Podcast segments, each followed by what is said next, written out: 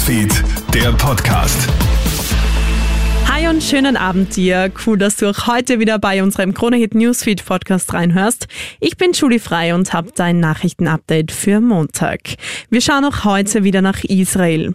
Israel verhängt heute eine Totalblockade des Gazastreifens.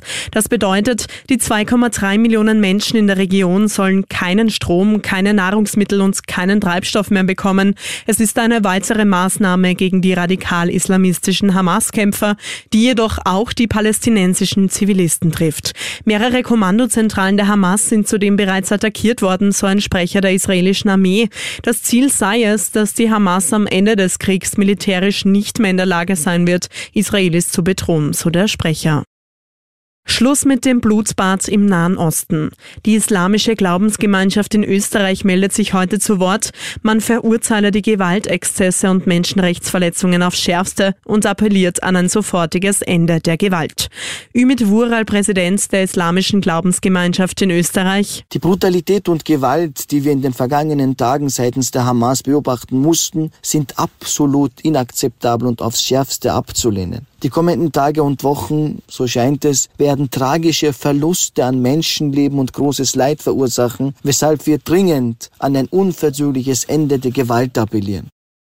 Und wir blicken zu einer aktuellen Studie. Wir Menschen essen mehr als doppelt so viel Fleisch wie empfohlen. Das zeigen aktuelle Zahlen der Organisation Our World in Data.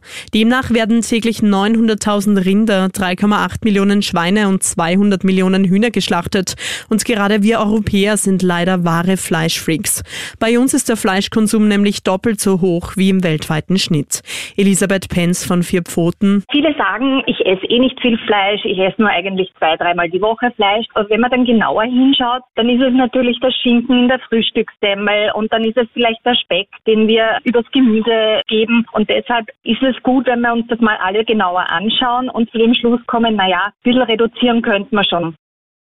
Und das österreichische Nationalteam startet geschwächt in die kommenden beiden EM-Qualifikationsspiele gegen Belgien und Aserbaidschan.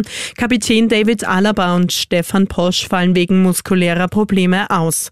Zudem gibt es ohnehin schon drei Fixausfälle, darunter auch Marco Arnautovic. Das ÖFB-Team trifft am Freitag in Wien auf Belgien und am Montag auswärts auf Aserbaidschan.